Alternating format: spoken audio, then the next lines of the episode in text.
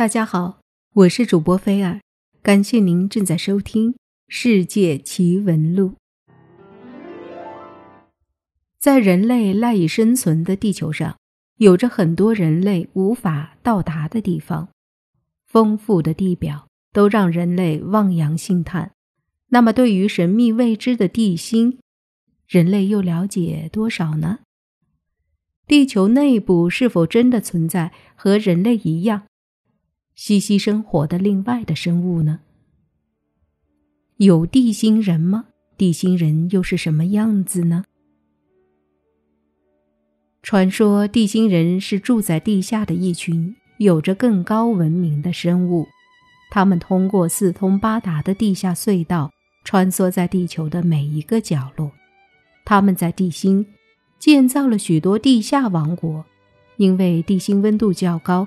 随着时光变迁，他们逐渐变成了嗜热的地心人。一九四六年，英国科学家威尔金斯在他的书《古代美洲之谜》中写道：“地心人在地球内部建造了许多条贯穿欧亚美非等各个洲的地下隧道。”威尔金斯认定，在地球内部存在地下王国。即使这只是一种假说，但是他的观点依赖于世界各国的考察结果，有根有据，非常有诱惑力。如果真的存在地下王国，那么地心人又是否真的存在呢？人类是否会因为地心人的存在而进入到另外一个新世界呢？第二次世界大战爆发前后。美国和德国都对地下进行过探索，两国都希望能率先找到地心人和他们的王国，并且觊觎他们的财富和宝藏。早在1942年，当时的美国刚刚卷入第二次世界大战，刚刚从墨西哥的恰帕斯结束考古研究。归来的戴维·拉姆夫妇给当时的美国总统罗斯福带去了一个惊人的消息：他们在墨西哥发现了守护地下隧道、又名阿加尔塔的白皮肤印第安人。那么，这些印第安人是否就是地心人呢？随即，罗斯福便派遣考察队进入了墨西哥考察地下隧道。当他们横穿当地密林的时候，那些白皮肤的印第安人包围了考察队，示意考察队马上离开。通过随队的印第安向导询问，得知他们是玛雅人的后裔，叫坎顿人。他们在当地密林中世代生存，与世隔绝，世世代代守护着地下隧道的入口，禁止外人进入他们的圣地。防止窃取他们的珍宝。既然这些白皮肤的印第安人不是我们要找的地心人，那么地下隧道里面是否存在地心人呢？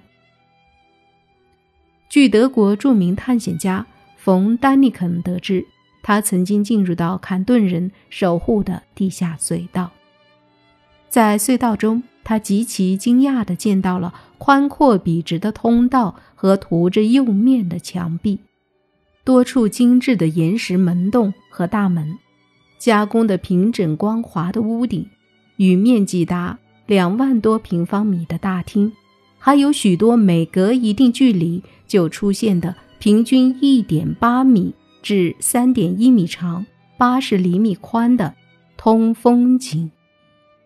隧道内还有无数奇异的史前文物，包括那本许多民族远古传说中都提到的经书。他们认为这是全世界最宏大的工程，因为他拒绝透露其他的发现。我们未能知道他是否见到了地心人，但是他认为隧道是用高科技的钻头和电子射线的爆破以及。人类暂不具备的某种技术开凿而成的。在二战结束之后，地心人的神秘吸引着更多的国家去考察，很多新的发现更让人类对这个未知的世界充满了好奇。一九六零年七月，秘鲁考察队在利马以东六百公里的安第斯山脉的地下，曾发现一条地下长廊。该地下长廊长达一千公里，通向智利和哥伦比亚。但是，为了保护隧道，等待将来人类掌握了足够的科学技术时再来开发，秘鲁政府封闭了这条地下隧道的入口，并严加把守。此地后来被联合国教科文组织列为世界文化遗产。稍后，西班牙考古学家安托尼·芬托斯。在安第斯山脉靠近危地马拉的地方考察时，又偶然发现了一个长达五十公里的地下长廊。这个长廊有尖状的拱门，从地下一直通向墨西哥。一九七二年八月，英国考察队在墨西哥的马德雷教山脉也找到了地下长廊，其走向是通向危地马拉。这一地下长廊与安托尼·芬托斯在危地马拉发现的地下长廊很可能是同一条。据英国考察队回忆，每当拂晓，就能听到从地下长廊发出的击鼓一样的音响，声震四方。一九八一年五月，著名探险家毛利斯曾从厄瓜多尔的瓜亚基尔附近一处地洞入口。进入到地下长廊，在地下长廊里，毛利斯发现了人工开凿的痕迹，洞壁平整并经过粉刷。总之，无数地下长廊遗迹的发现，似乎越来越清晰地表明，远古时代确曾存在着高度发达的地内文明。一九九四年，在墨西哥首都墨西哥城。发生了这样一件令人震惊的事情：在一次偶然的地陷中，人们在地下污水渠中发现了三名被地陷压死的地心人。这些地心人身材矮小，大约只有三英尺高，四肢健全，身体异常的滑。无独有偶，一九七二年，在美国沙斯塔山顶发现了蝶形飞行物的踪迹。这座多年的死火山突然冒出一缕缕烟气，出现大量的火星和亮光。三名大学生通过望远镜看到了五个高个儿白人，长长的卷发，迅速走到火山口下面一块岩石后面，就突然不见了。同时，不仅仅在陆地上能发现地心人的踪迹，在美国迈阿密。一名水下摄影师在河底看到一个长相酷似猴子，并带有腮囊的怪人。怪人没有睫毛，眼睛比人类的要大很多，前肢长满鳞片。怪人的脚竟极似鸭蹼，有五个爪子。原美国中央情报局职员爱德华·斯诺登在世界年代记网站上。还公布了一项令人惊愕的机密文件。这份文件中提到，远高于人类智慧的种族——地心人，存在于地球的地幔中。斯诺登称，国防部国防高等研究计划局的大部分人确信，地球的地幔中存在着远比现代人类聪明的地心人。据说。地幔数十亿年来都没有任何变化，因此那里很有可能成为维持长期生命、稳定居住的场所。地心人很有可能就生活在那样的环境中，那是与我们完全不同的温带环境，在那里可以使他们的智慧加速提高并不断进化。在披露的文件中还提到，奥巴马总统。天天都能收到有关地心人活动的简要汇报。